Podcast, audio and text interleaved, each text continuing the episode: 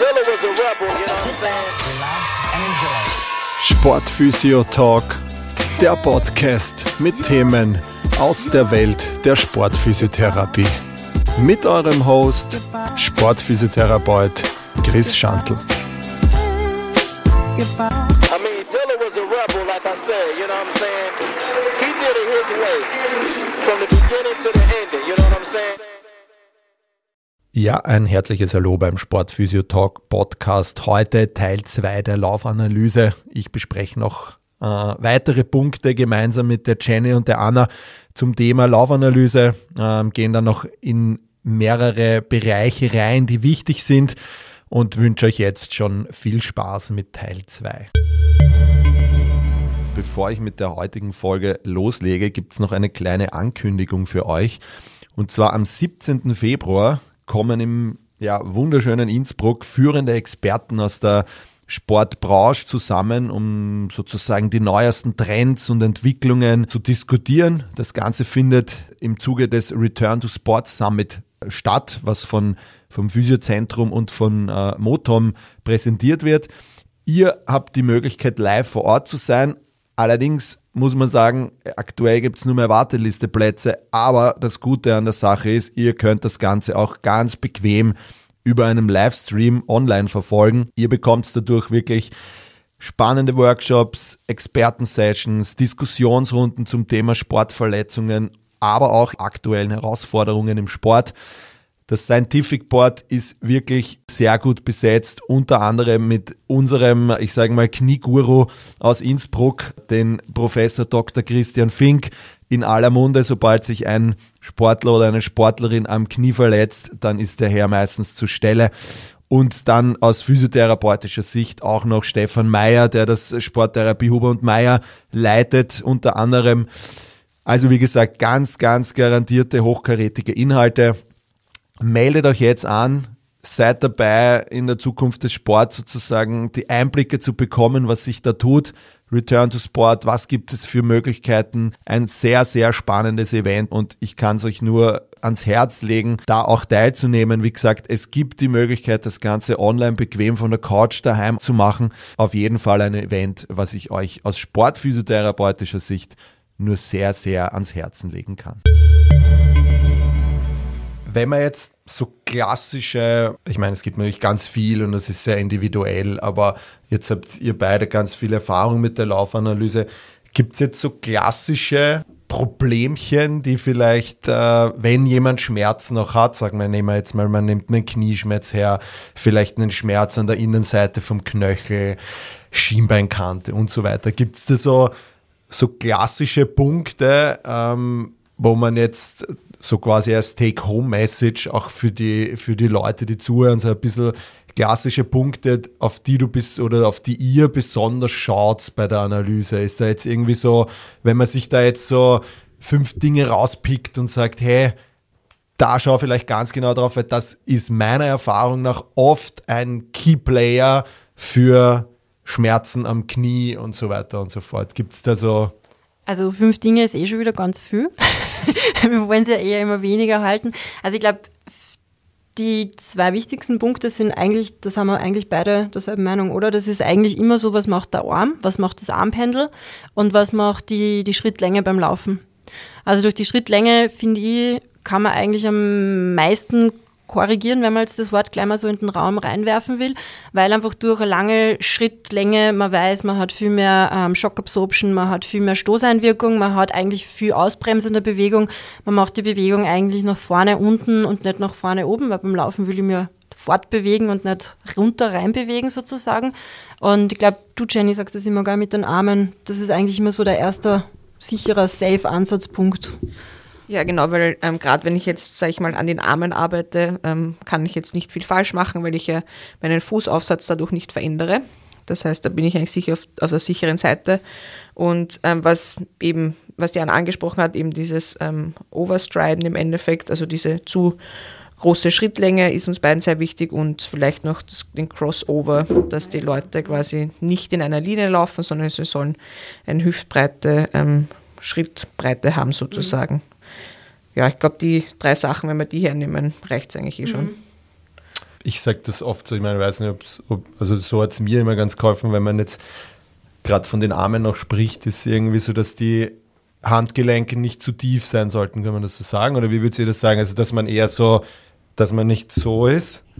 Also, die Zuhörer sehen das jetzt nicht, also ich lasse einfach Chris meine Beine. bewegt wie ein Roboter die Arme vorwärts und rückwärts ohne Richtig, Ellenbogen. ohne, ohne Ellbogenstreckung, genau, in Ellbogenstreckung.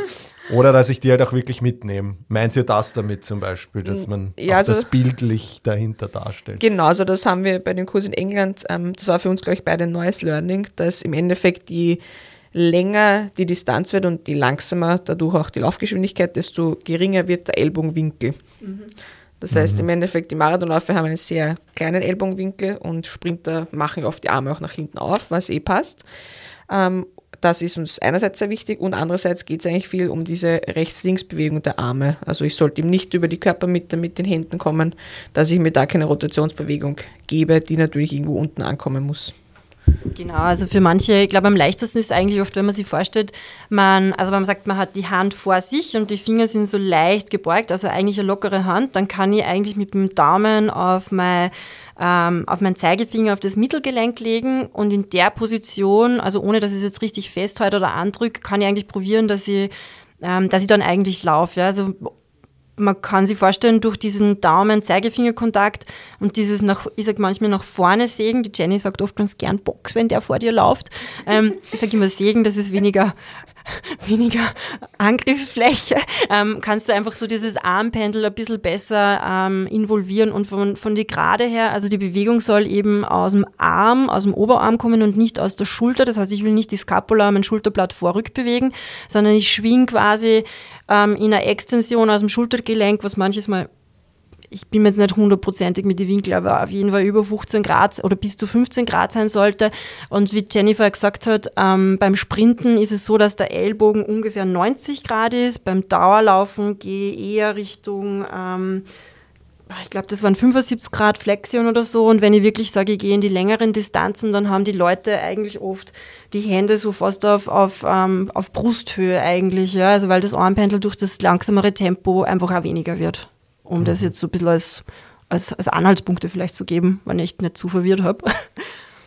Das heißt, es ist, es geht nicht nur um die, um die, um die untere Extremität, die ja mit dem Laufen am meisten verbunden wird, sondern es geht um dieses gesamte Bild, muss man eigentlich auch sagen, ne? dass man eigentlich, äh, ich meine, es fängt ja oft beim Nacken an. Ich meine, es gibt Läufer, Läuferinnen, die haben Nackenschmerzen, weil sie dann so halt rennen, ja, oder weil die Atemhilfsmuskulatur dann noch dazu kommt, ja, aber die sind dann halt oft so und haben Nackenschmerzen, ja. Mit hohen Schultern, zeigt der Chris gerade vor. Genau. Ja. Chris zieht den Hals ein. Schön erklärt, ja. Das, das fehlt mir noch. Ich engagiere jetzt immer, wenn ich meine Sachen dann bildlich Stimme im vorzeige. Hintergrund. Wie das dann übersetzt sozusagen. Ähm, genau, das heißt, wir fangen oben auch an. Ähm, ihr habt es dann noch erwähnt, dieses Crossover.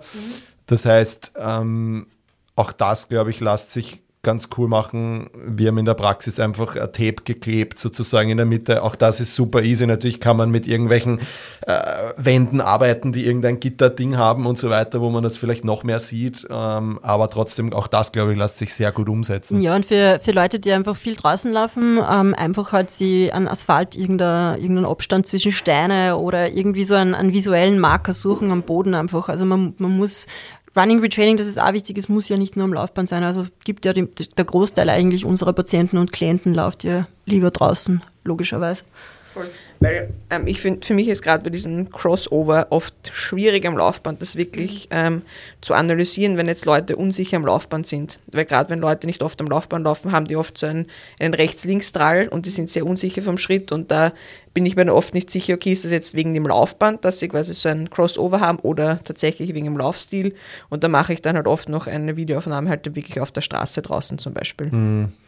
Ich wollte gerade sagen, ist natürlich, ähm, also es war eher eine Frage auch, ob es einen Unterschied macht zwischen Laufband und äh, Straße. Ich meine, für viele ist es vielleicht praktikabler, weil das Laufband da ist, man muss nicht extra wohin gehen und so weiter. Da hast du es vielleicht leichter, wenn du deine Sportler, Sportlerinnen dann auch auf der Laufbahn hast und das kurz abfilmst. Ja.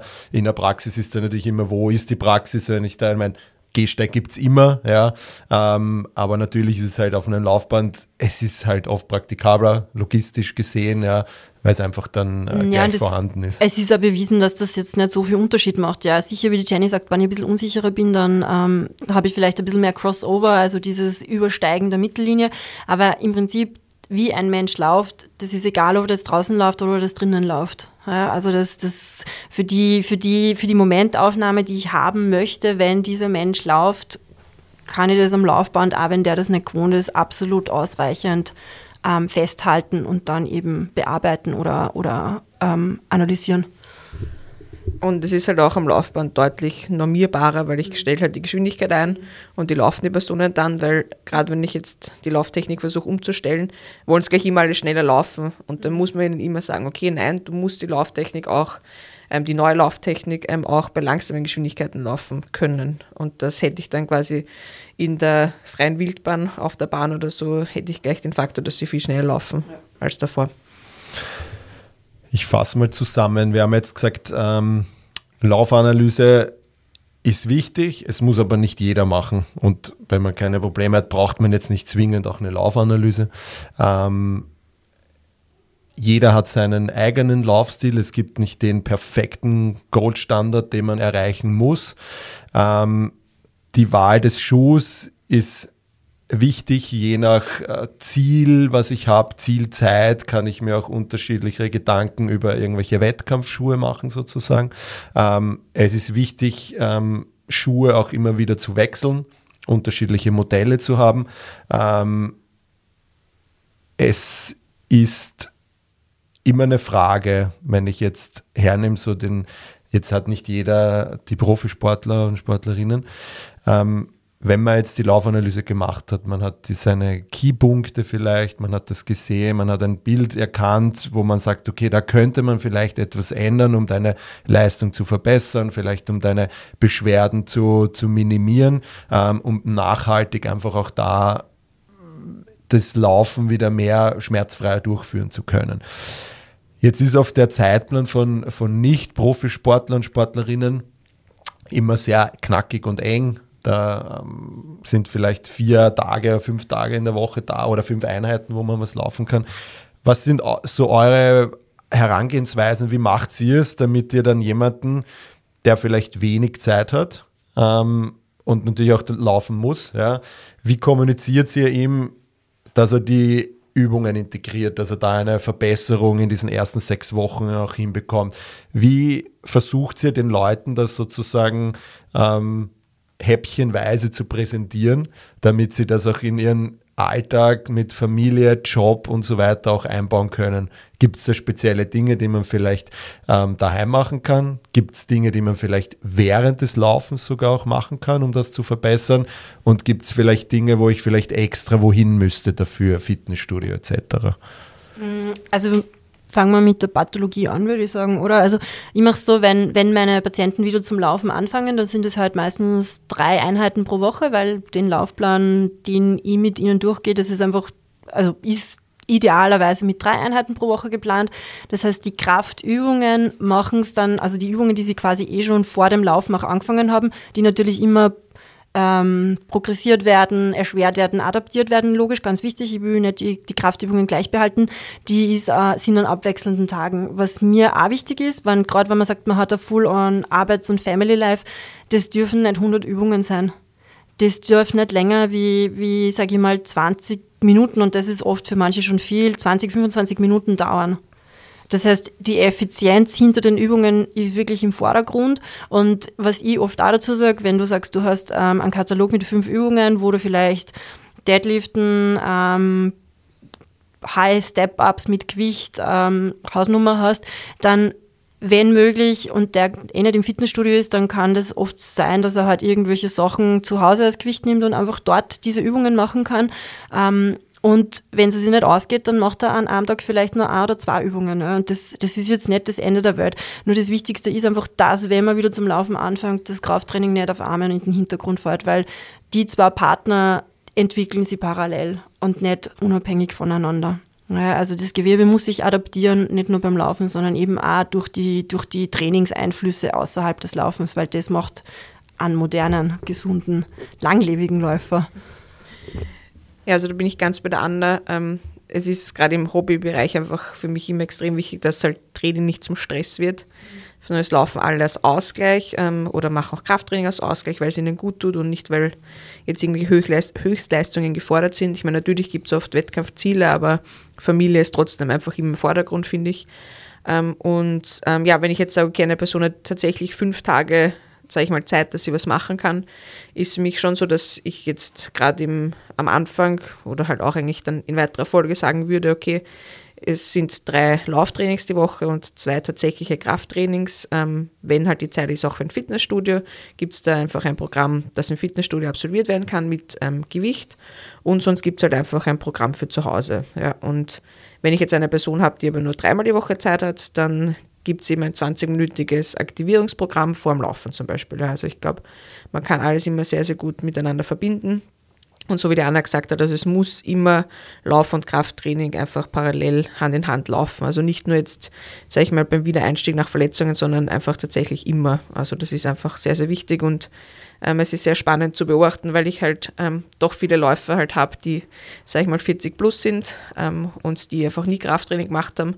Und dann sage ich so, naja, vielleicht wäre es eine gute Idee und die starten im Krafttraining und die sind alle so begeistert, wie gut es ihnen dann beim Laufen geht. Also es ist auch wirklich ähm, ein erhöhtes Kraftniveau, hat einen guten Einfluss mhm. einfach aufs Laufen und aufs Laufgefühl. Es ist ja gerade am Anfang, wenn man einen neuen Reiz setzt, ist es ja meistens oft, dass man da wirklich schön die Sachen auch merkt.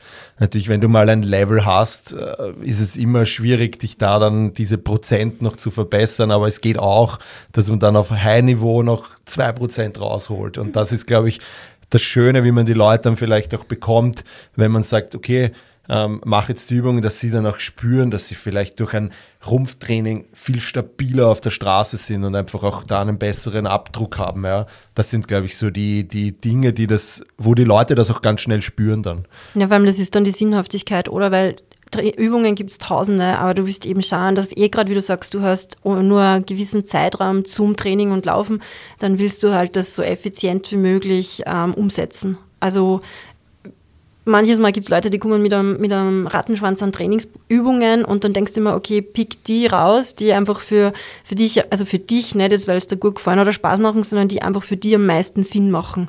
Wo sind deine Imbalancen, wo merkt man zum Beispiel, was eine posteriore Kette oder so, oder du, du hast diesen Leg Cycle nicht ordentlich drinnen. Nur wie kannst du das mit diesen Krafttrainingsübungen, Sprungübungen, Plyometrics richtig ähm, unterstützen und eben verbessern, damit die Technik effizienter wird und du eben vielleicht deinen, deinen nächsten PB oder so schaffst äh, beim, beim Rennen. Wurscht, ob das fünf sind, wurscht, ob das einfach Distanz ist. Es, wichtig ist immer, was ist, die, was ist die Priorität und das Ziel der individuellen Person.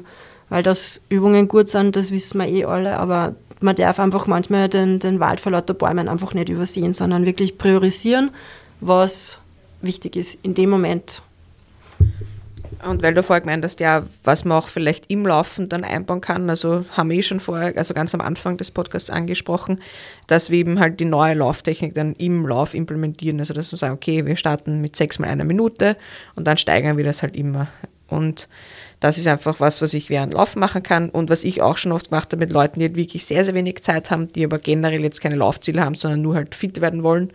Ähm, denen habe ich schon wirklich auch so klassische Lauftrainings mit halt Kräftigungsübungen dazwischen halt gegeben. Also so gemacht dann Kniebeugen nach fünf Minuten oder so, aber das ist halt dann für mich wirklich ähm, für Leute, die halt einfach nur generell fit werden wollen und jetzt nicht für wirkliche Läufer und Läuferinnen, muss ich auch dazu sagen. Aber auch das ist möglich und wie gesagt, Training soll immer praktikabel sein ähm, für jede Person einfach.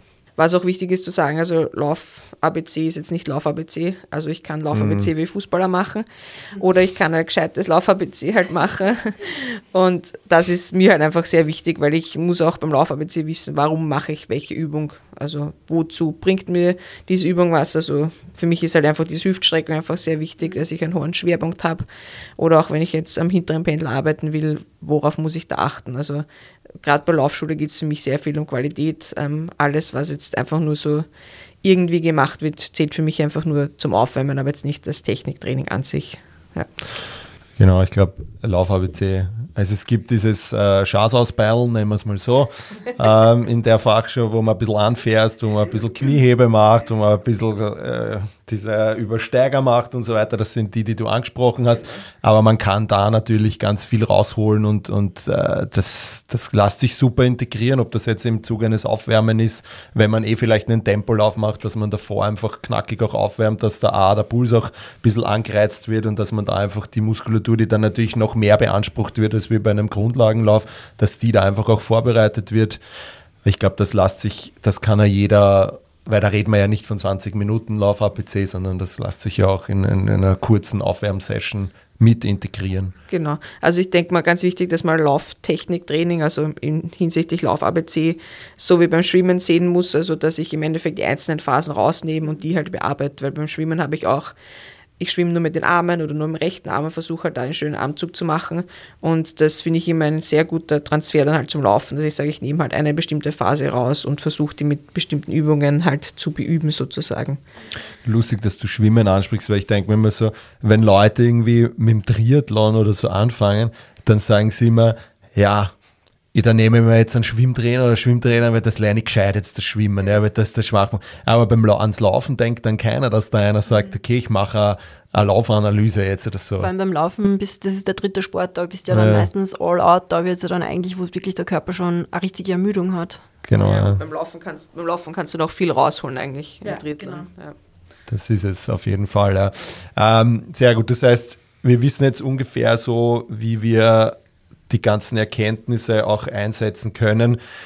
Wir Physios haben ja immer gewisse Vorstellungen. Wir haben, Anna, du hast das schön gesagt, wahnsinnig viele Ideen, äh, was man für Übungen machen kann. Ich glaube, wichtig ist immer, dass man unsere Vorstellungen auf die des Sportler, Sportlerin, Patient, Patientin auch runterbricht, damit der oder die das auch wirklich umsetzen kann und auch einen Spaß und eine Motivation dran hat an dem Ganzen. Ähm, wenn man jetzt das Ganze so, du hast es schon mal angesprochen, Return to Sport.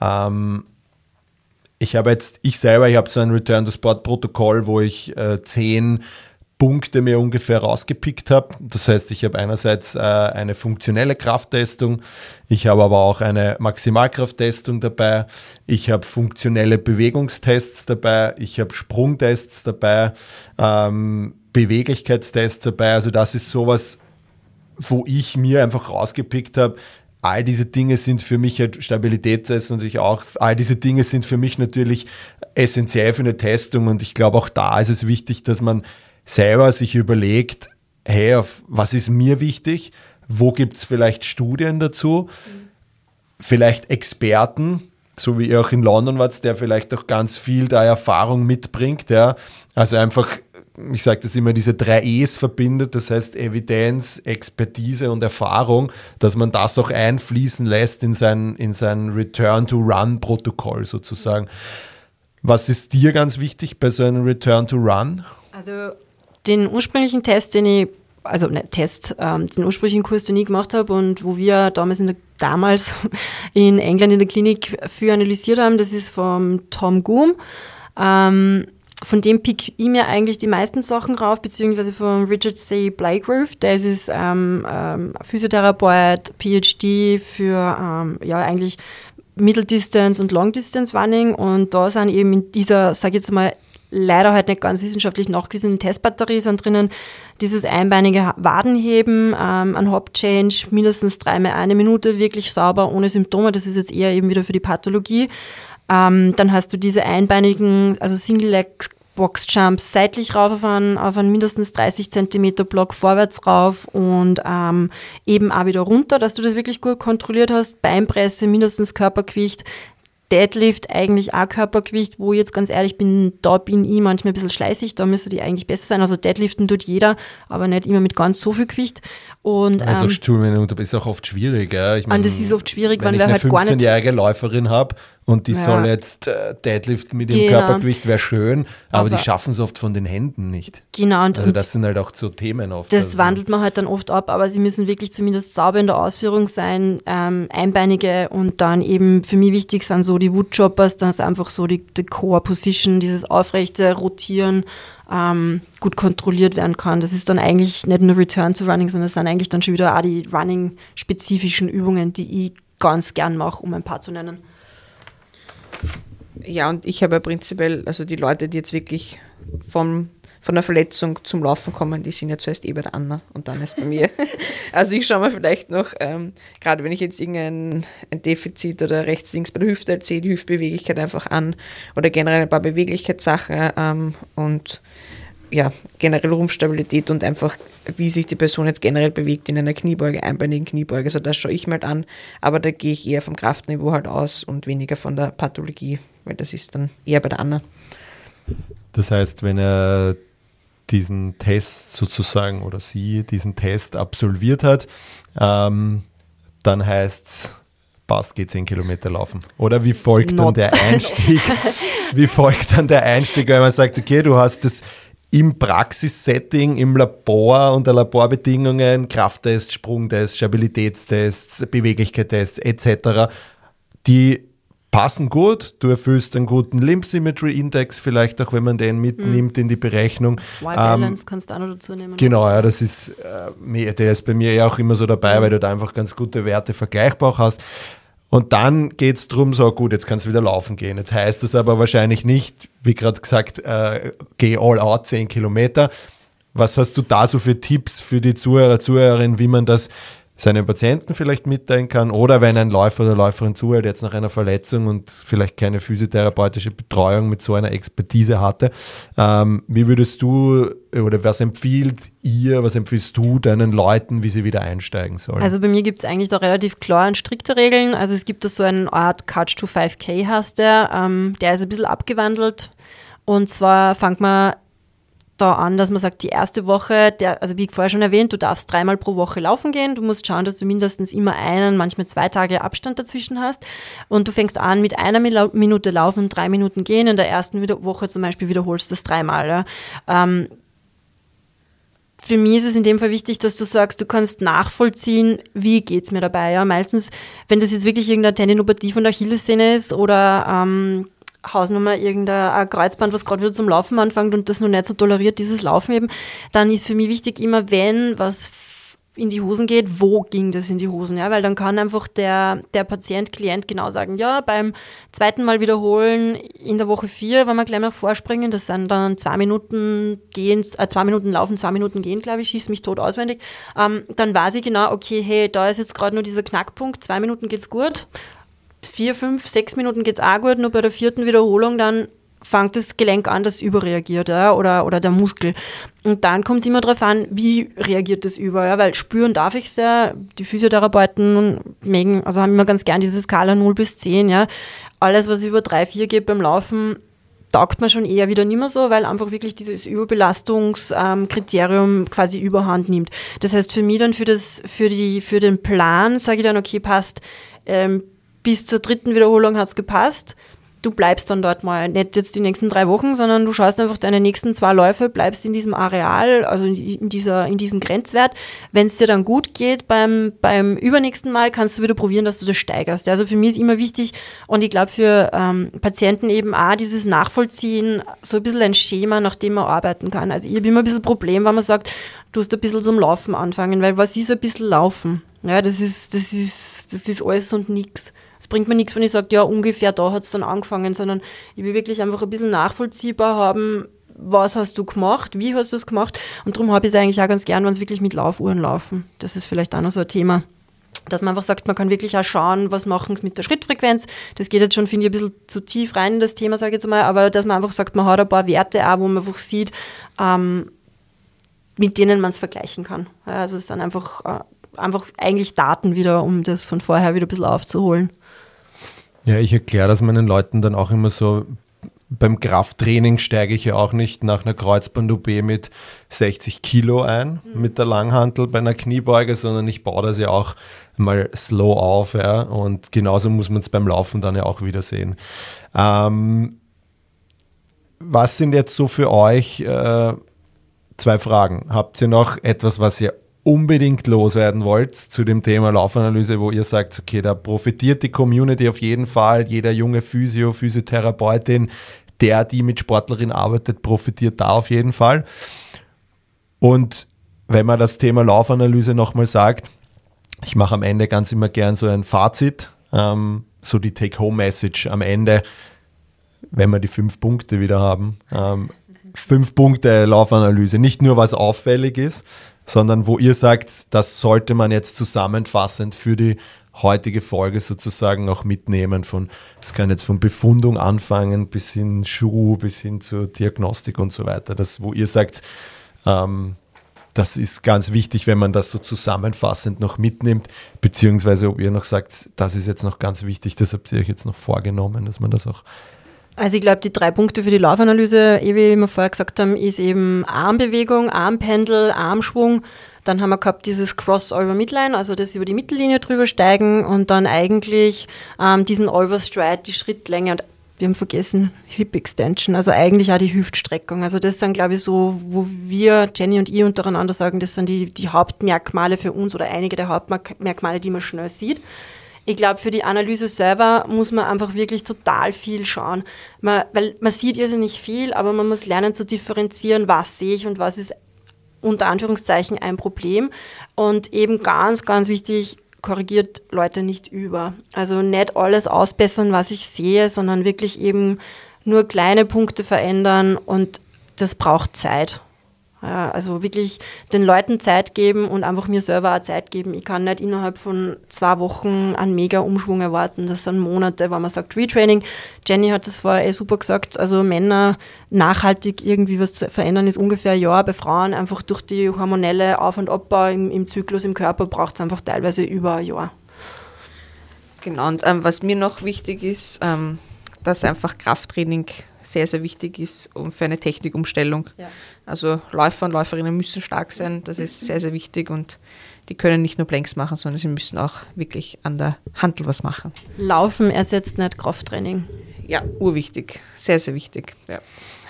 Das heißt, ich fasse zusammen, äh, Carbon statt Kondition ist jetzt nicht so das Thema. mir ist da gerade nur was eingefallen. mir ist gerade nur eingefallen, ähm, ein guter Arbeitskollege von mir hat immer gesagt, the shoe doesn't make the runner. Und ich glaube, das stimmt. Also wenn, die, wenn das Fundament, die Basis nicht da ist, dann kann ich das geilste Equipment anhaben und ich finde, im Radsport sieht man das einfach ganz oft bei den Triathlons, die teuersten, leichtesten Räder und wenn du einfach fünf Kilo weniger hättest, wärst effizienter. Ja, das ist, also ich glaube, man muss einfach wichtig man muss einfach ein bisschen sich selbst einschätzen können und einfach wirklich nicht überschätzen. Einfach wirklich um die Langlebigkeit des Läufers präventiv gesehen, ähm, mhm. um das nochmal einzufließen zu lassen. Ja, viele haben halt Look Pro, Go Slow sozusagen. alle ähm, Klischees erfüllt jetzt. Genau, ja. Jetzt haben wir das alles abgehakt, alle Hashtags. Ja. Ähm, äh, ich ich kann es nur selber nochmal sagen. Ich meine, ich mag das auch natürlich, diese Produkte. Ähm, ich finde es auch immer wieder äh, spannend und schön, einen neuen Schuh zu haben und so weiter. Ich glaube, das haben wir alle und das, das wollen wir ja auch niemanden nehmen. Ja, das, das gehört ja auch dazu, dass man, man soll es genießen. Das genau, ist finde ich ja. das Wichtigste, weil das macht's Laufen aus. Und das Radfahren oder was auch immer, das ja. muss dir ja auch gefallen. Du meinst, wenn du, wenn du da runter schaust und du siehst da irgendwas, was du denkst, da kommt man Speim, ähm, dann äh, vielleicht nicht, aber äh, das, das soll jetzt nicht äh, das mindern, aber es gibt halt viele Punkte, wo man vielleicht noch gerade und gerade auch als Amateursportler oder Amateurläufer, Läuferin einfach noch ganz viele Punkte ansetzen kann und, und wenn man das Thema dann vielleicht auch eher angeht, auch sein Physio auch darauf ansprechen, ob er oder sie überhaupt Erfahrung damit hat. Mhm. Weil man kann sehr viel gefährliches Halbwissen meiner Meinung nach in dem Bereich wiedergeben. Ähm, und das bringt dem oder der Sportlerin dann auch nichts. Und ich finde, da sollte man dann wirklich ehrlich sagen zu sich, hey, um, ähm, that's not my part of the game sozusagen. Ich, ich habe da wenig Erfahrung. Ich bin selber Kraftsportler und Laufen ist für mich gar nichts. Dass man dann auch wirklich sagt, hey, ich kenne da jemanden, ja, ich habe da ein Netzwerk, ich schicke dich dorthin. Wir haben die Verletzung vielleicht jetzt mal ganz gut in den Griff bekommen, aber vielleicht kannst du da noch den äh, letzten Schliff mit der machen, die einfach auch diese Expertise zum Laufen auch hat und das vielleicht selber auch ausführt. Ähm, ich glaube, beim Laufen ist halt vor allem oft das Problem, dass halt viele glauben, dass Laufen halt einfach ist, aber das ist halt einfach auch nicht. Also ich finde es sehr wichtig, auch da wirklich ähm, eben mal drüber schauen zu lassen und unter Anführungszeichen halt Geld zu investieren, so wie du sagst, wie man es halt auch im Schwimmen macht. Also Laufen gehört schon noch wirklich gut angeschaut, eben weil es auch die einzige Sportart ist, die wirklich halt dauerhaft einfach diesen Impact halt hat mhm. in diesen vielen Wiederholungszahlen. Bei Stop and Go habe ich es halt in einer anderen Form, aber halt Laufen ist wirklich sehr, sehr speziell und deswegen auch nicht einfach. Wie gesagt, ich glaube, wer euch sozusagen auch folgen möchte, ihr seid beide auch auf Instagram vertreten. Das heißt, ich werde das alles äh, vermerken. Intern weiß ich, dass ihr auch eure Köpfe zusammensteckt und vielleicht in, in naher Zukunft dann auch den einen oder anderen Kurs vielleicht einmal zu dem Thema auch habt, ähm, sobald bei dir dann auch vielleicht. Ähm, sobald die Jenny wieder Zeit für mich hat. genau, ja. Ähm, das heißt, hier einfach am Laufenden bleiben, indem ihr sozusagen die beiden Kanäle der der beiden Damen da äh, sozusagen abonniert, dann kriegt ihr da sicher auch ganz viel mit.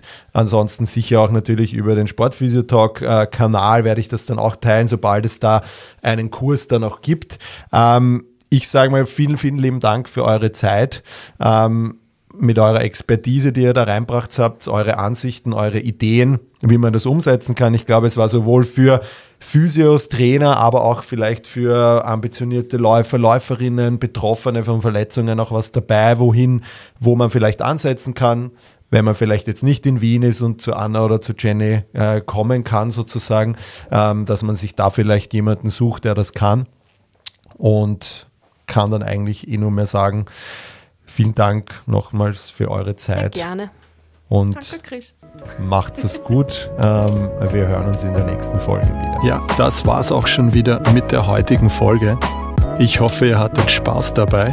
Ich freue mich über ein Like und ein Abonnement auf den gängigen Streaming-Plattformen Spotify, Apple Music und Co. Bei Fragen, Anregungen zur heutigen Folge oder einer der vorangegangenen könnt ihr mir eine E-Mail schreiben an info at sportphysio-fortbildung.at. Ich freue mich, bis zum nächsten Mal, euer Chris.